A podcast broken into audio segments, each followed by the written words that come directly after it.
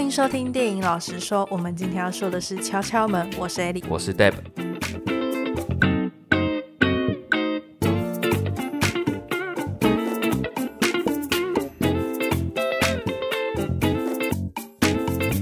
讲今天的敲敲门之前呢，先跟大家推荐一下我们自己的 YouTube 频道。我最近跟艾莉两个人呢，就是呃，常常你看我们 Podcast 很晚上，其实很多时间都是在忙 YouTube 的部分。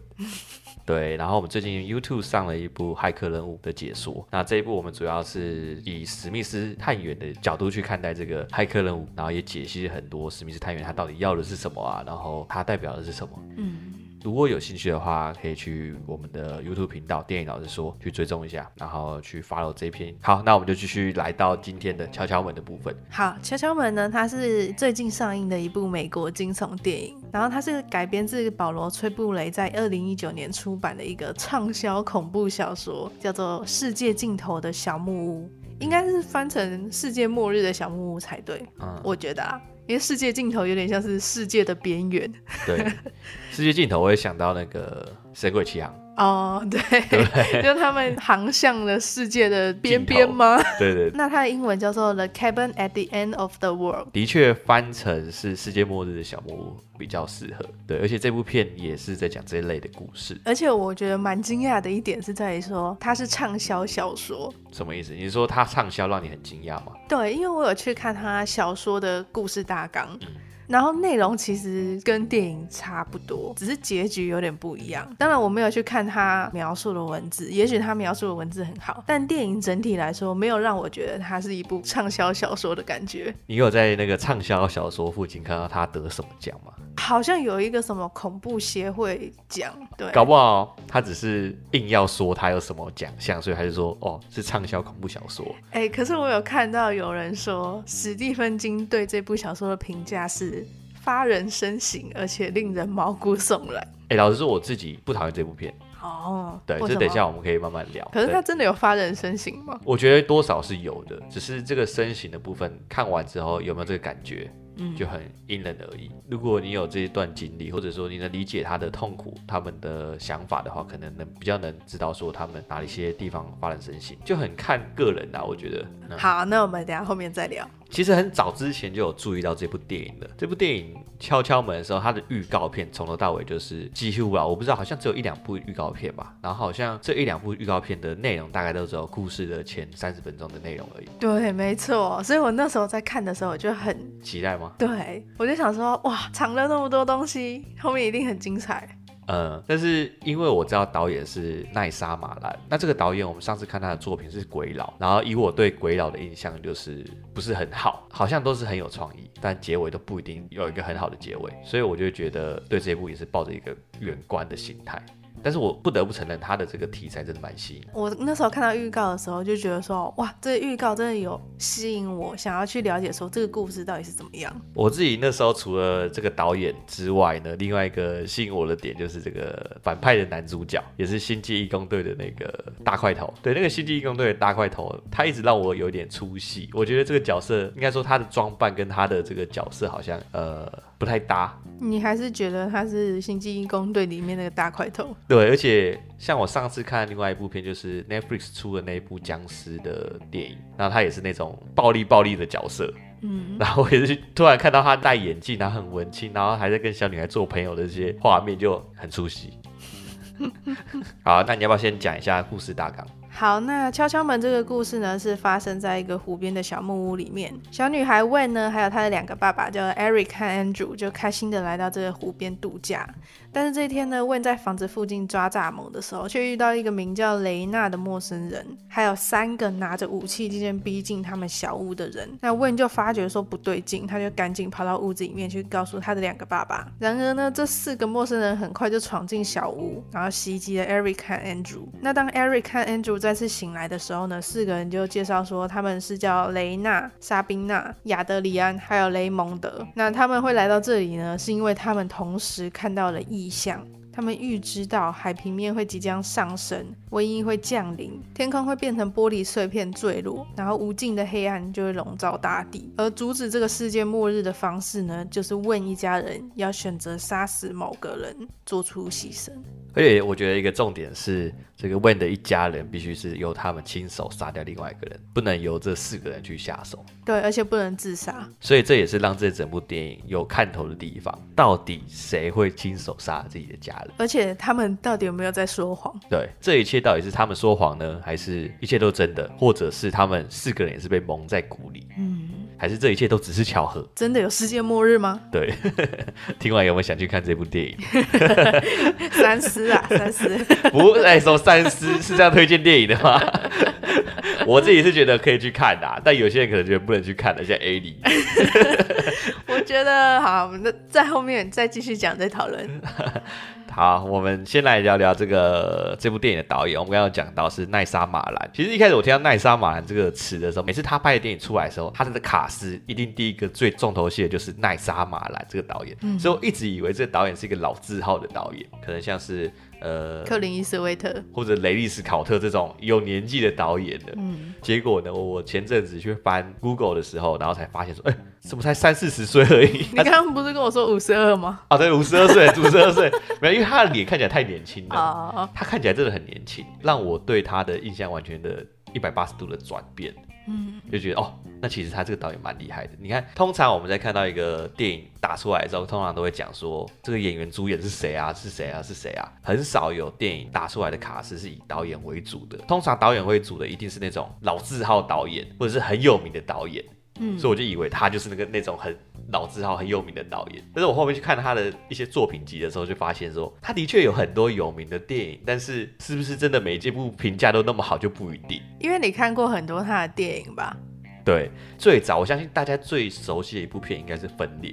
嗯，这部片的时候打得很红，我记得那时候评价也很两极。然后不然就是鬼佬，我刚刚提到嘛，或是探访，不知道大家记不记得，好像是二零一五年的电影。然后这部电影在演的就是一对姐弟，然后回到他的阿公阿妈家放假，然后跟阿公阿妈同住几天，发生了一些诡异的事情。然后那些诡异的事情主要是发生在他阿公阿妈身上，就好像这阿公阿妈好像有什么惊人的秘密。我自己看预告是觉得他们有点中邪，但事实上不是中邪，结局还蛮鸟的。哦，这是他的通病是不是？就结局都很鸟。对不对？有些鸟就是大多数人可能不一定能够接受。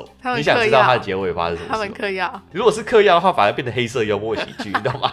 有时候还蛮好笑的，但是它就是不是嗑药。什么？我很想知道啊。你想知道吗？但是我不知道会不会让观众爆雷。我这样子好了，如果大家不想知道探访到底在演什么，结局到底是什么的话，大概跳过个一分钟。好，跳过一分钟哦。三二一之后开始讲，三二一。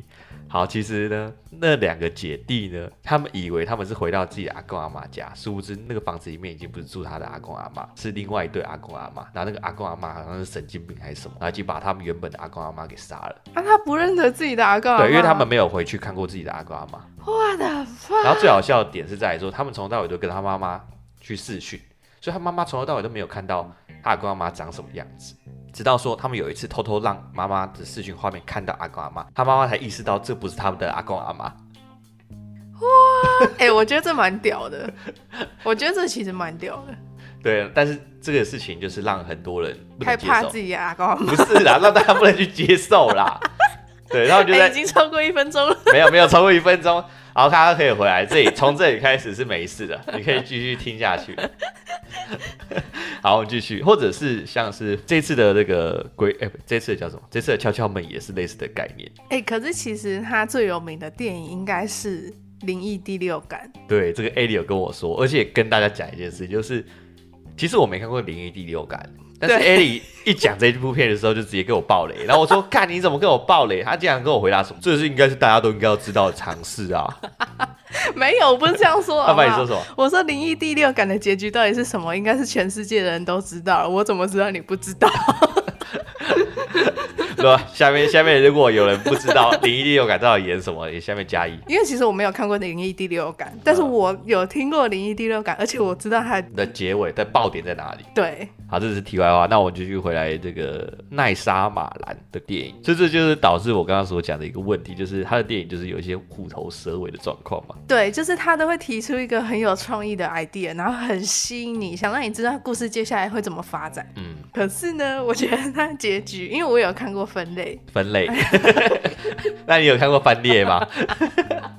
分裂，因为我也有看过分裂，然后那个故事也是一开始我看到预告的时候很吸引我，嗯，我就想知道说这男的到底是怎么回事，嗯，而且在故事中间的时候也刚好是提到我很有兴趣的东西，就是嗯哼人格嘛，这其实可以直接讲，因为这预告就会表现出来，就是就是这种。多重人格嘛，对，你可以这这不用隐瞒成这个样子，而且这多久以前的电影的，对啊，这也不算是一个爆点？就是多重人格嘛，这是我很有兴趣的话题，但它的结局真的是让我有点傻眼。但是它的结局其实我是喜欢的，我会去想说，真的有这种可能性发生吗？为了不能爆雷，所以我尽量隐晦的去讲这件事情。就是我认为说他的这个心理去改变生理的这个过程，搞不好是真的有可能发生，因为我当下不知道，所以我自己是喜欢这样的结局的。虽然说对很多人，我相信对你来说就是很。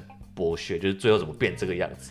我觉得应该是他表达的方式有问题。嗯，因为我后来去想一想，确实在某种程度上来说，这些可能有多重人格，他可能在某种程度上是进化过的人类。嗯嗯嗯嗯嗯嗯，这是这个事情是合理的。可是问题是，他所以你的言论呢，越来越是暴雷了。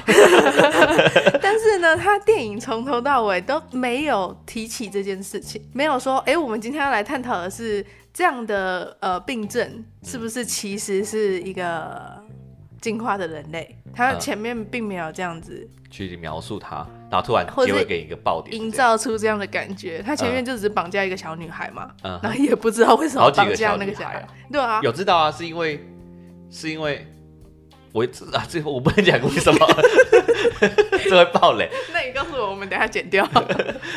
是因为。这些小女孩哇，这样子就是很没屁用的设定。你知道，你到时候观众听到就是哔哔哔哔哔哔，哇，这是一个很没没屁用的设定，然后就有人不知道，然后又跑去 Google，他在演什么？请不要 Google，如果真的喜欢，自己去看看。对啊，对于哔哔哔哔的这一段，我自己是觉得有点 bullshit 啦。我懂你的意思，就是他前面都没有在暗示这些事情。然后到了后头的时候，突然蹦出这个东西，就让人很不能接受，就觉得我原本以为我自己在看的题材不是这种题材，结果怎么变这种题材？重点是他的片尾彩蛋还直接披露说他的下一集，而且你知道我没有看到片尾彩蛋，对，是不是很多人不知道这部片其实布鲁斯威利也有演？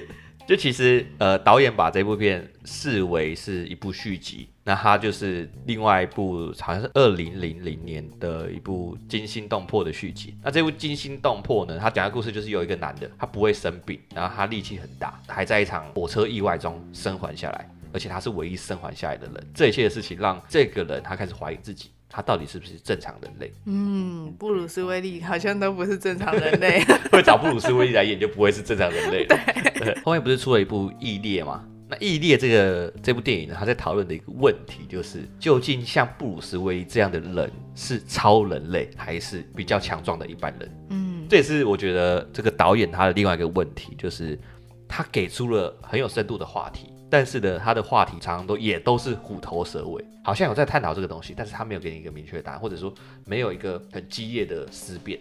嗯，像我刚刚说的这个异地就是这样的故事，里面有一个心理医生，然后在跟布鲁斯威利他们在讨论这个问题，但结果反正就是他们把前面的这个思辨全部都丢掉了，就变成好像我们前面看的那一长串都是白看的。基本上来说，就是那个医生他没有站稳他的价值观。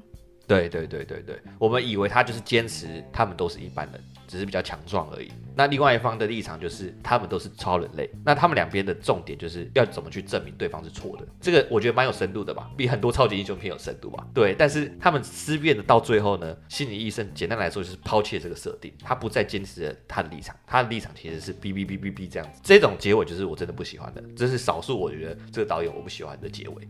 我觉得这次敲敲门也有这样的感觉哦，对，就是因为看到敲敲门，我才想到这部片的这个结尾。因为敲敲门，他故事中途也是在跟我们探探讨说，这一切是真的预言，还是都只是巧合？他们中间也因为其中一个男主角他是律师嘛，然后另外一边是有看到预言的人，就两边的思辨也是让我们觉得，哎，到底应该相信哪一边？律师讲的很有道理啊，然后另外一边其实好像也有点虚，但是你也不能否定他们看到的东西，毕竟他们都牺牲自己。对，但他们也有可能是神经病啊。如果今天是以男主角他们几个的角度来看这个事情，他们几个就是神经病，或者是一个疯狂的异教徒。这一切就是让这个思辨更加的有趣。嗯，但到了结尾的时候，他就是直接告诉你一个答案。我不确定这不算不算一个答案，但是我知道的是，这个前面的思辨也变得没有意义，因为结尾没有告诉你说导演认为哪个才是真的。我自己认为是这样。不过我还是想要问你这个问题，就是在看电影的过程中，你是相信他真的有预言，还是你觉得他是巧，还是你相信什么？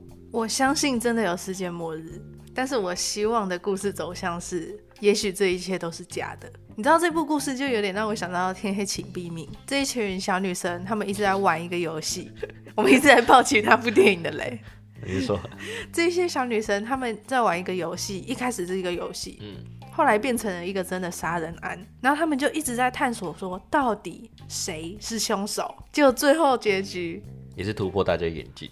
对，很荒谬，而且甚至是说有扣紧他们这群人一直在做的事情。可是他的结局，对，他给了一个答案，可是这个答案跟前面的思辨有什么关系关联？嗯，我们从中得到了什么样的启发？这是我没有 get 到的点。所以你到底是相信什么？当时你在看电影的时候，你是相信真的有这个预言，还是你认为这一切都只是巧合，或者是你觉得他们是一群骗子？我相信。真的有世界末日，因为他做的太明显了。我知道你相信真的有世界末日，那你相信他们牺牲一个人就可以拯救的世界末日吗？我相信啊，我既然会相信世界末日，我为什么不会相信他们的意向？哦，你就觉得说，既然世界末日都如他们所说的发生在你眼前，所以你也相信他们所说的，你们的牺牲可以停止世界末日。嗯，我当下其实是比较站在律师的立场，哎。就是我自己当下是相信说，也许这一切都只是一个巧合。就像律师他也在讲，像那个海啸发生四个小时前，你凭什么说是因为我们没有牺牲我们自己？因为我觉得这个时间很搭不上。在看电影的过程中，我自己就是心里一直不相信这个事情，但是呢，我还是一直去找说，到底为什么是他们三个？我一直在找说，相信他们是可以拯救世人的理由在哪里？可是你找不到嘛，在这部电影里面你找不到。对，所以最后就有点像是 Eric 那样的行为一样，硬是找一个理由出来。那那个理由就是说，因为他们的爱够纯粹。对，因为其实小说里面是完全不一样的结局。哦，是啊。然后我反而觉得我会去思索小说的结局，但我不会去思索这部电影的结局。小说的结局是什么？小说的结局其实是。他们不是要去卡车拿枪吗？然后在拿枪的过程中，Wayne 被杀掉了。但是因为他们不是自愿选 Wayne 的，所以呢，Wayne 的死没有意义。然后两个爸爸就是真的有把那个莎宾娜还有雷娜绑起来，两个爸爸也把这两个人好像杀掉了。最后他们就是要选择说，世界末日真的要来了，他们要不要牺牲自己？但最后他们是选择不牺牲，不牺牲自己，用他们的爱感化世界。就是他们无论如何都要在一起啦。呃，对，即使世界末日来了，所以结尾就是世界末日来了，然后他们全世界只剩他们两个活着。呃，是不是只剩下他们两个活着也不知道，但好像是他们最后没有选择杀掉彼此。你说的是那四个人在故事里面杀掉那个小女孩？没有，是误杀，因为他们在抢枪的过程中误杀了小女孩。哦。但是因为他们不是自愿要去选 Wayne，所以不算数。所以哦，所以你觉得那样的故事比较好吗？至少他有还到一个主题，就是他们有没有觉得说他们的爱足以抵御整个世界末日？也许在这部电影里面也是这样的概念，他们两个之间的爱可以，就应该说他们一小家子的爱是最纯粹的爱，这个纯粹的爱才是让他们被上帝选中的原因。也许有可能啊，你不觉得就是在讲这样的故事吗？我觉得你刚刚问的问题就是一切到底是巧合，他们刚好遇到世界末日，还是他们三个真的是被天选的人？嗯，这件事情应该要从另外一个角度去看，就是假设我们是这三个人的时候，我们会不会真的去杀我们的家人？如果是你会去杀吗？这真的很难，我真的不知道，我我不确定。因为它的设定其实很完美，它的设定是你今天不牺牲你的家人，你们家人不会遇到世界末日，是全世界遇到世界末日。就我觉得跟最近我们即将要讲的《最后生还者》的结局有点像。哎、欸，你不要这样暴雷好不好？你知道结局是什么吗？我知道啊。哦，对，你看我玩游戏的吧？啊、但跟我这个结局不一样，反反正跟《最后生还者》的结局有点像。不要爆雷，不要爆雷，但是很像。然后这一个家庭呢，他们如果不杀掉其中一个人，他们是可以全部生存在末日的。嗯、那如果他们杀掉了，全世界的人都会活下来。对，你会怎么做选择？你会杀吗？我先问你的，你你要先问不行，我回答不出来。老实老实说，我不会杀。哎，你如果我在意的人都在我身边，他们可以活下来的话，为什么我要为了那些我不在意的人去杀掉我在意的人？就像是 Eric 还是 Angel 讲的，他说：“你看，对我们的人都那么差劲，都不认同我们之间的爱。”就是他们被恐同啊这些事情，为什么我们要牺牲自己去拯救这些人？然后我就觉得他们讲的其实也是有道理的。大家要对他不好，为什么他要反过来对大家好？但搞不好就是因为他们最后可以选做出这样的选择，所以上帝才选他们，因为他们是有慈悲大爱的人。嗯，也许吧。我刚刚讲答案吧，我自己哦，我有讲，我我不杀你，换你了，换你了。我觉得我也不会杀哎、欸，我可能到那一刻都不会相信这件事情。就是我以旁观者的角度，我当然会相信，就是不是要我做决定的时候。对，但如果今天是要你做决定，但如果今天是要我做决定，我不会相信。当然，一般人绝对不会相信，就像我也不会相信。所以我也像我刚刚所讲的，我不相信这件事情，但是我会，我心里不认同，但是我还是会去想办法找个证据。嗯，就找这一切有没有个根据？我在看电影的时候也是在想这件事情。他们三个人到底跟世界末日有什么关系？嗯，我在看电影之前就知道他的故事题材是这个人，所以我就在想，这三个人会不会会不会是什么科幻题材？就是这三个人如果不死一个人，未来他们的发展会变成怎么样？怎么样？那就导致世界末日。看电影之后才发现不是这样子，是当下就有世界末日。这一切是没有根据的。对啊，这不就是宗教吗？也可以算是一种科幻题材啊，但就是完全没有根据的科幻题材，就是很就像你说很神学的东西。嗯，我在看电影的时候，我一直觉得说，嗯，要是我，我应该会选择谁谁谁。但我后来想说，不对，要是今天把那几个角色换成我真的家人的话，嗯、我选不出来，选不出来，真的选不出来，真的选不出来。所以你不能说啊，今天我是 Andrew 的话，我应该会杀谁谁谁。因为他们还有个设定很奸诈，就是你不能自杀。对，你不能自杀，所以这个不能自杀又是变成一个更高的门槛。因为我今天亲手杀了自己的家人，这是会有阴影的。对啊，而且你要怎么面对其他的家人？对，那假如你杀掉之后发现这一切都只是巧合，或者这一切都假的，你会怎么办？而且你没办法证明说这一切都是巧合。对，因为世界还是照常运行。对，就像结尾一样，就像这部片的结尾一样，在故事的结尾，虽然他们回到了餐厅，他们去到一家餐厅，他们看到了世界末日。变得不再末日了，但没人能够证明那是因为 Eric 的牺牲。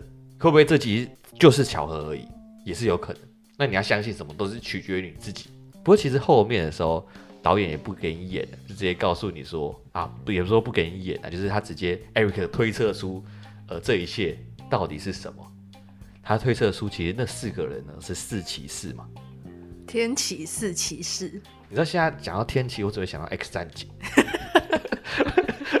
我在想那个战绩里面那几个超级英雄，我根本不会想到什么天启四骑士，它是某个宗教的东西吗？因为我们一直在里面有感觉到宗教的意涵，嗯，所以我一直在想说，哦，这个故事到底是符合圣经里面的哪一个部分呢？嗯，然后最后他终于说出来了，Eric 就说他们就是我们的天启四骑士，然后他还说出那四个人分别代表恶意。养育、治愈，还有引导。嗯哼，恶意就是那个 Raymond，然后哈利波特的朋友嘛。对，荣恩。长大变坏喽。糟糕。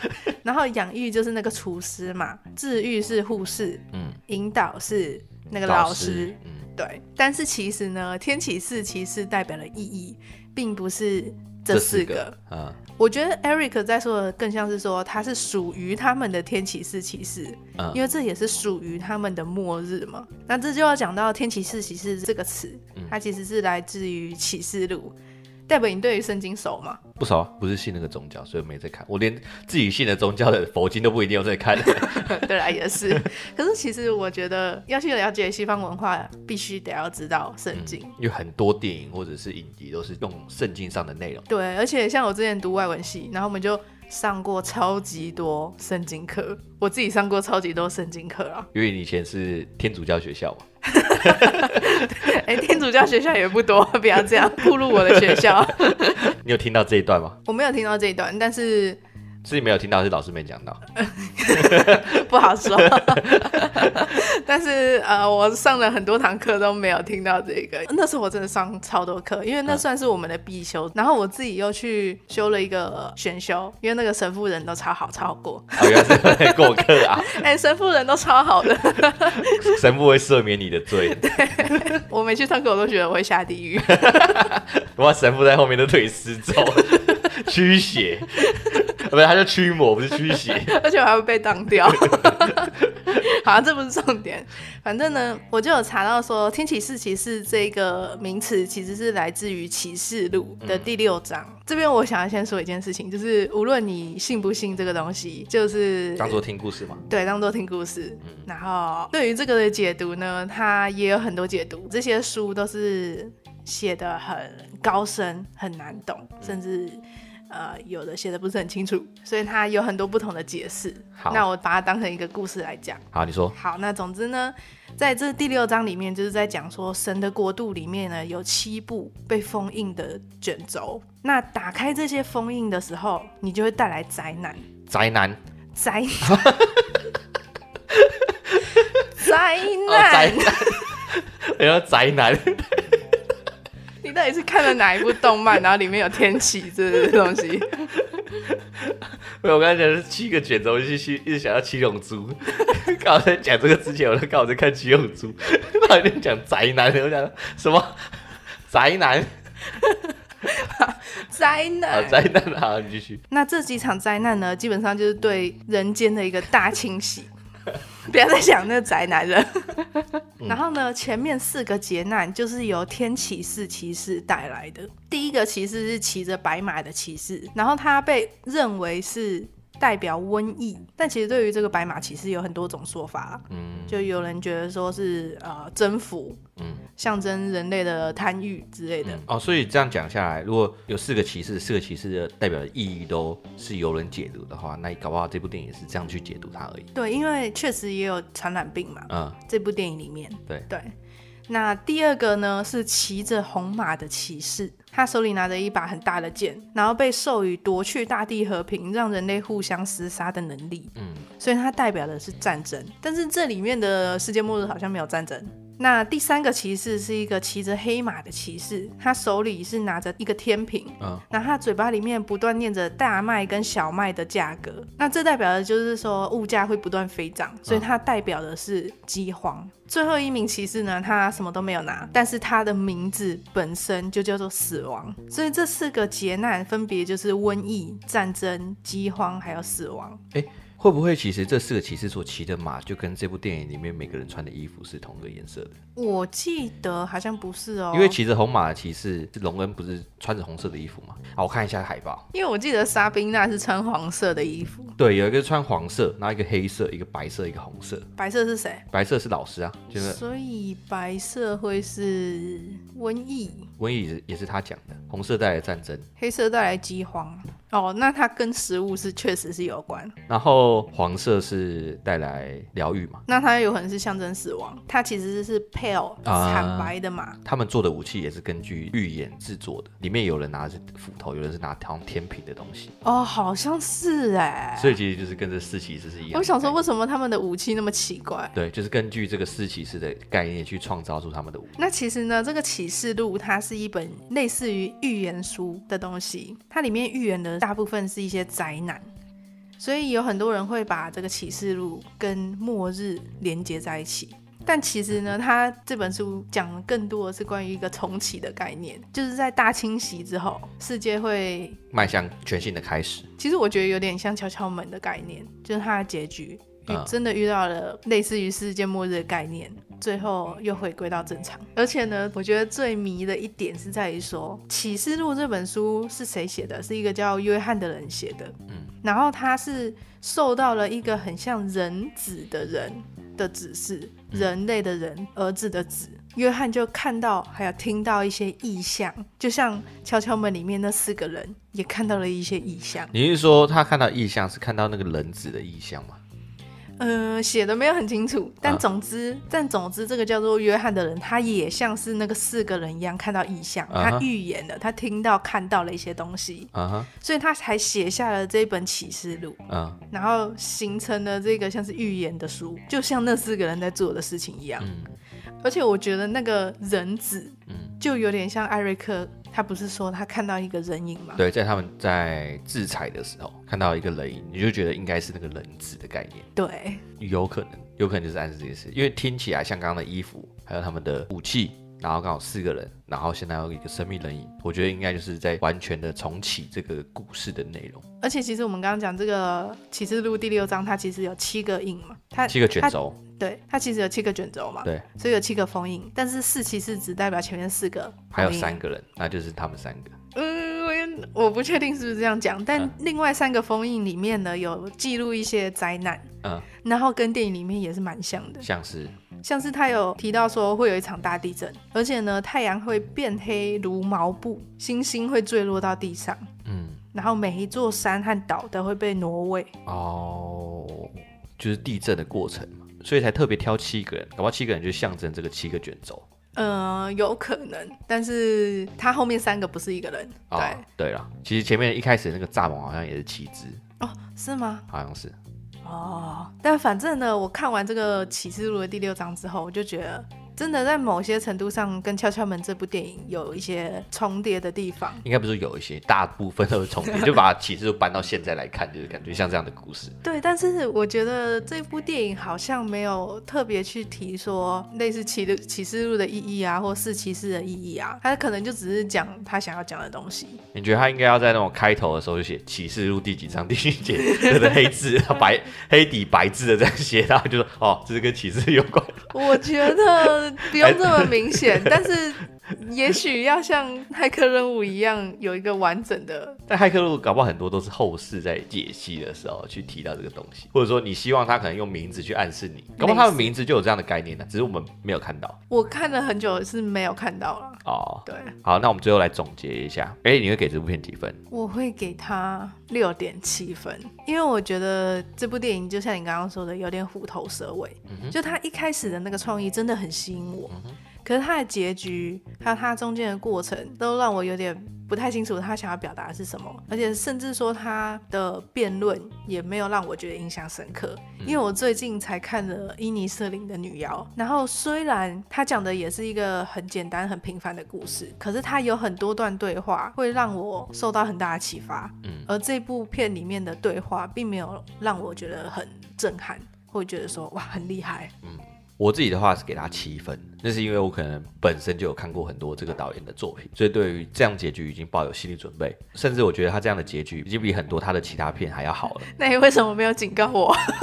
我怕你失望，搞不好你喜欢他这样的结局啊，对不对？而且我很喜欢他里面的一段，就是在最后结尾的时候，小女孩跟她的爸爸准备开车上路的时候，他们在轮流打开、关闭那个收音机。嗯，我觉得那里有在暗示一段他们两个之间的彼此的体谅跟一个关系。对，我也觉得那个镜头蛮好的，就是他们只透过了四个动作，然后就无声的交流。对，我觉得蛮厉害的。对，那一个镜头我觉得拍的很好，但不能弥补他前面的大漏洞。对啊，这样讲没错。所以我很喜欢最后那个结尾的镜头，所以我认为这部片算是他少数结尾做的算不错的。你这样会害我很不想去看《鬼佬》。《鬼佬》的结局比较偏科幻一点，会不会喜欢也是见仁见智。但是我会跟你说，它没有像这部片那么的神学，也是可以找时间看一下这样子。好，那这是我给七分的原因。OK，那以上是关于本周的电影老师说，就这样喽，拜拜，拜拜。